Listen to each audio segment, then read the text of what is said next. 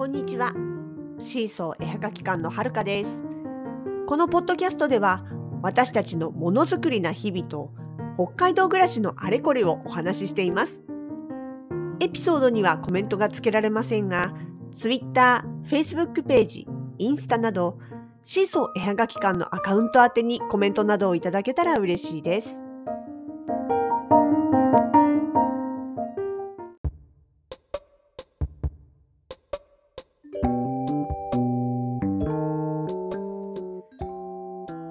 夏休みの始まる前に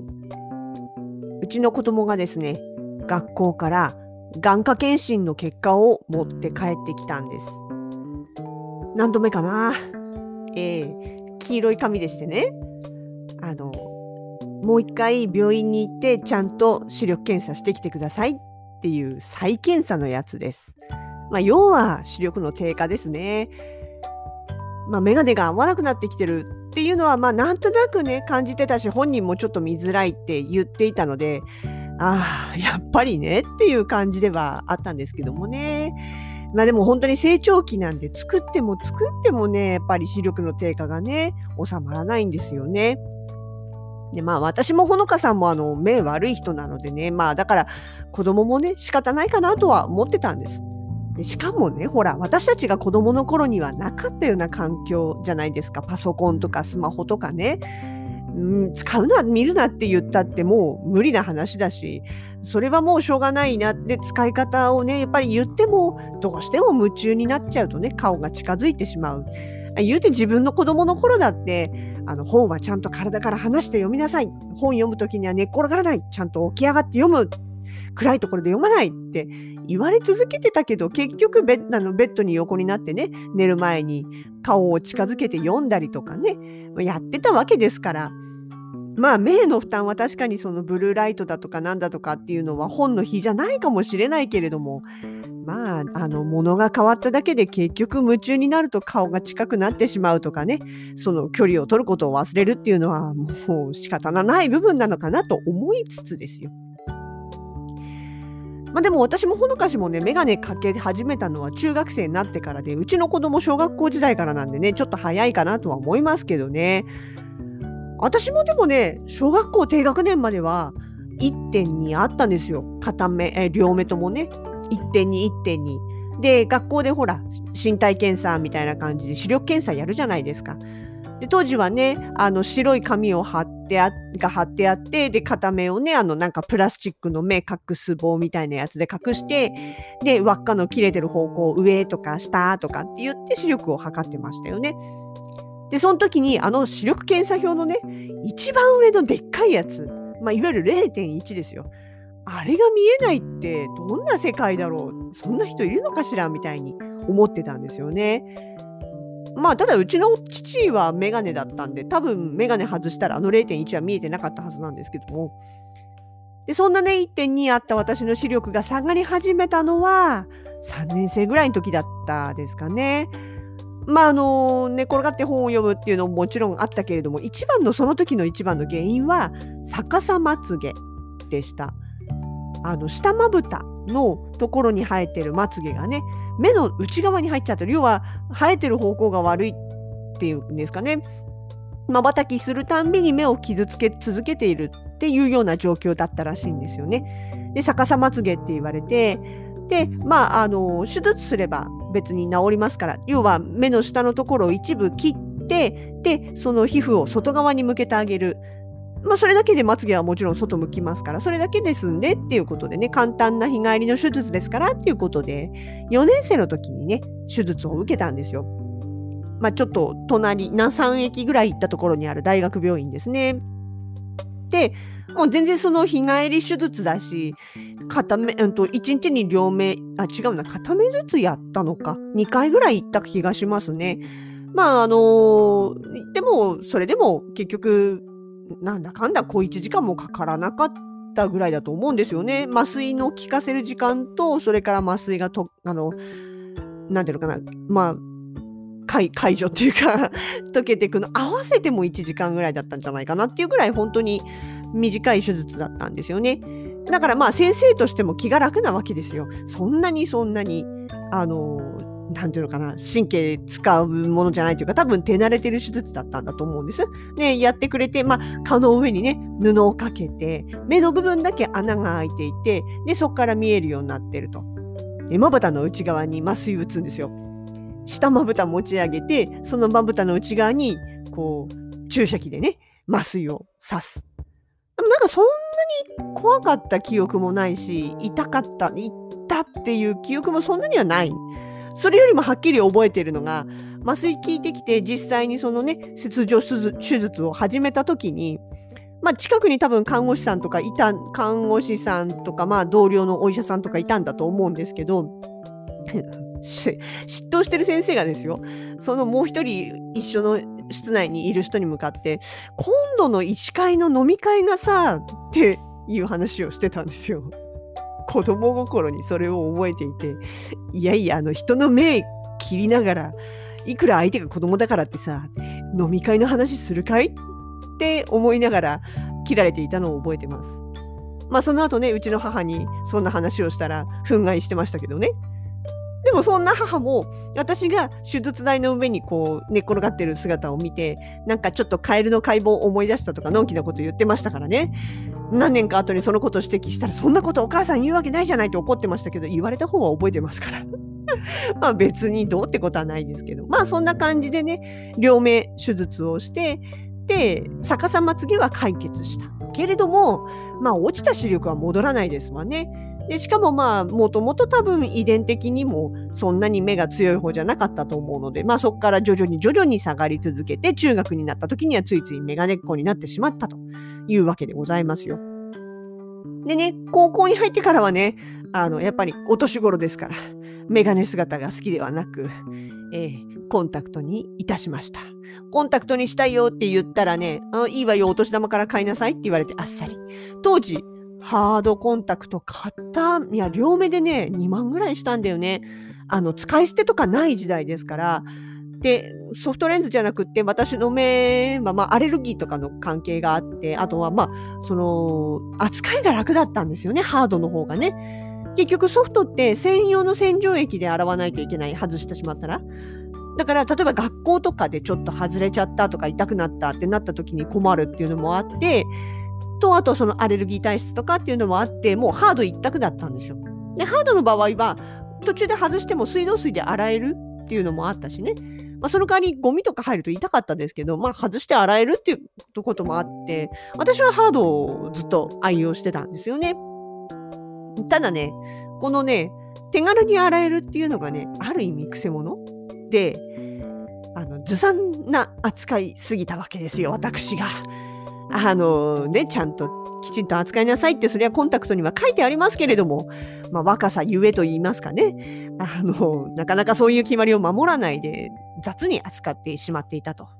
で、それがね、大学になって、その後一人暮らしになって、どんどんどんどんひどくなってって、あの、使い捨てじゃないですから、毎日寝る前に外さなきゃいけないんですよ、当然。なのに、ついついそのまま寝ちゃったりして、で、朝になったら目開けたらコンタクトが目のどっか違うところに入り込んじゃってて、で、しかも寝てる間は涙の量が減りますからね。あ、でね、しかも私多分ね、ドライアイだったんですよね。で、あの、目のどっかにひっついちゃって、降りてこないと。で、一生懸命そのコンタクト OK な目薬をさして目に潤いを与えてギュギュギュギュやってるうちにどっかから出てくるみたいなね。恐ろしいでしょ？そんな使い方をしちゃってたんですよ。ね、それが、まあ、あの、そういうことを続けていた結果、24、4ぐらいの時ですかね、ついにですよ。仕事中に何回ももう目がゴロゴロして、しかも見づらくなったりとかして、で、しょうがないからこう外して洗うんだけど、またつけても、あっという間にまた曇ってくるというか、見づらくなってくるというか、そういうことを繰り返していて、あまりにも目がね、こう、北海道弁で言うとこのいずい感じだったので、まあ、要は嫌な感じだったんで、あの、鏡でね、改めてこう、まじまじと見てみたら、黒目のところの一部が白かったんですよ。あ、これはまずいなと思って、さすがに、これはちょっと放置しといちゃいけないやつじゃないかと思って、ようやく眼科に行ったんですよ。それ多分ね、最初にね、異常を感じてからかなり時間経ってたと思いますよね。1年以上経ってたんじゃないかな。行ったら、まあ、お医者さんに怒られましたよね。あなたね、あなたもともとアレルギー体質でしょ？あの思いっきり結膜炎を起こしてるよ。でしかもその結膜炎がかなりひどい状態になっていて、これ網膜剥がれかかってるよって言われたんですよ。これほっといたら失明するからねって言われて、いや、それは勘弁、当然。え、で、どうしたらって。しばらくコンタクトダメですねって言われて。ただ当時私コンタクトしか持ってなかったんですよ。メガネというものを作ってなかった。しょうがないから、まあだってね、車で通勤してましたし、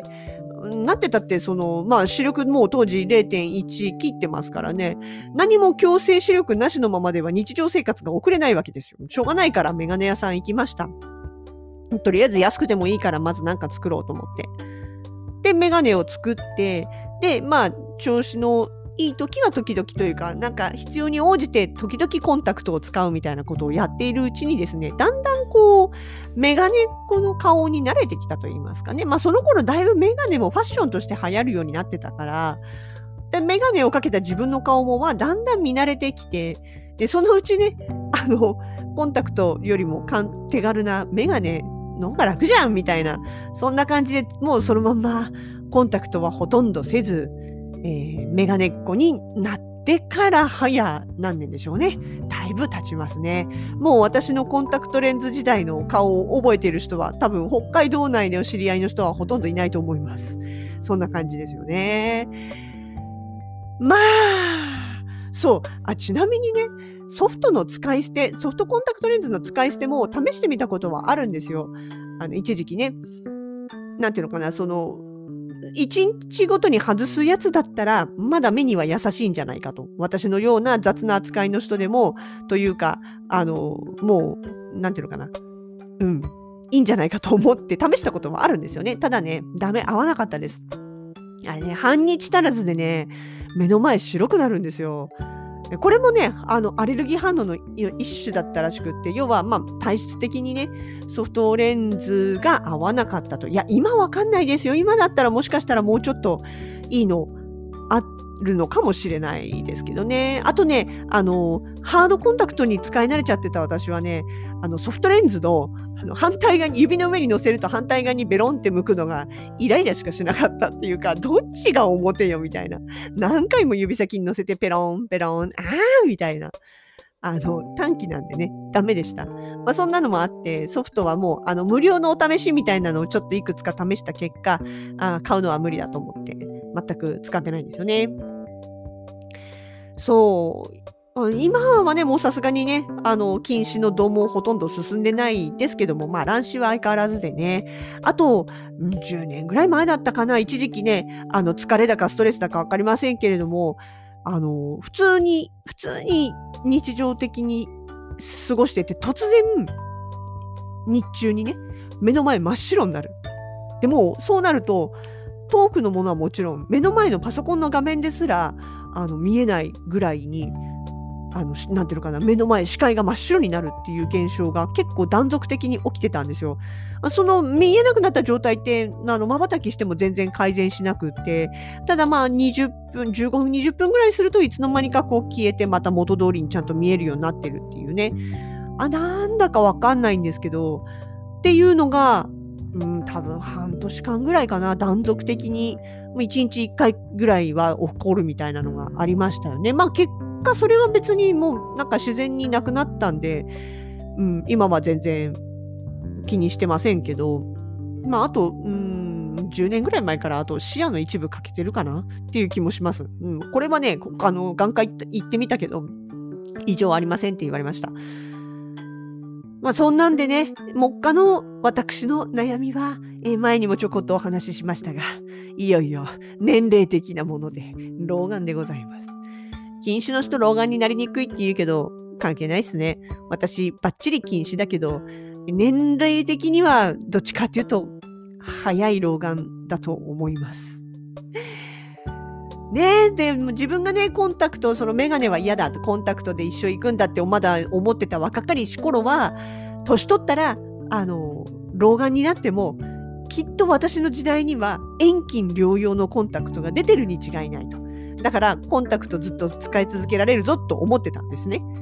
まあ、実際ありますね、もう今ね。ちゃんと遠近療養のコンタクトレンズ。時代はちゃんと進んでおります。だからコンタクトを正しく使っていれば、えー、この遠近療養のコンタクトに乗り換えていたかもしれませんが、もう、あの、コンタクトやめちゃいましたんで、普通に、あの、メガネでいいですみたいなね。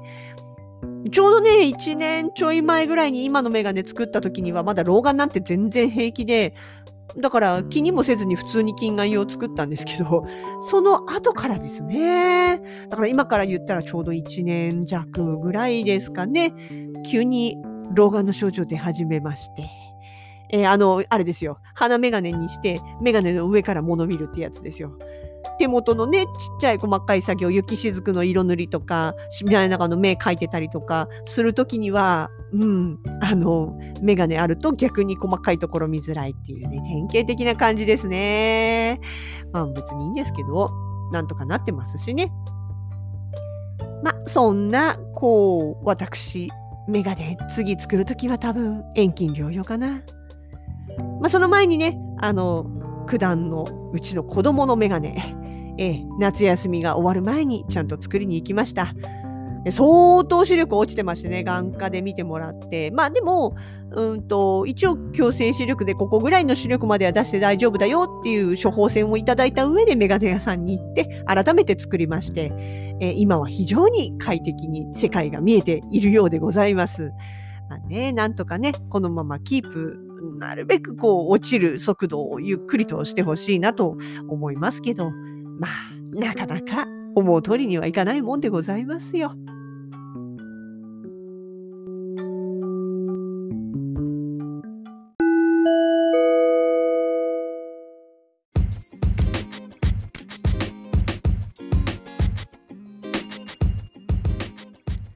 シーソー絵はがき館直近のイベント出店情報です。9月11日、12日、ポートメッセ名古屋で行われますクリーマークラフトパーティーに参加予定です。こちらブース番号は C の25、26。2ブース使ってたっぷりお届けしたいと思います。続きまして9月の20日、えー、オアークオアシス大朝店様にて、こちらは制作体験ワークショップの開催予定となっております。ペンダントとペンスタンド、アークオアシス様のホームページの方でただいま予約を受け付けております。そして10月2日3日、鳥フェス札幌。鳥グッズオンリーのイベントとなっております。こちらはロイトン札幌の方で行われます。どうぞお近くのイベント会場でお会いしましょう。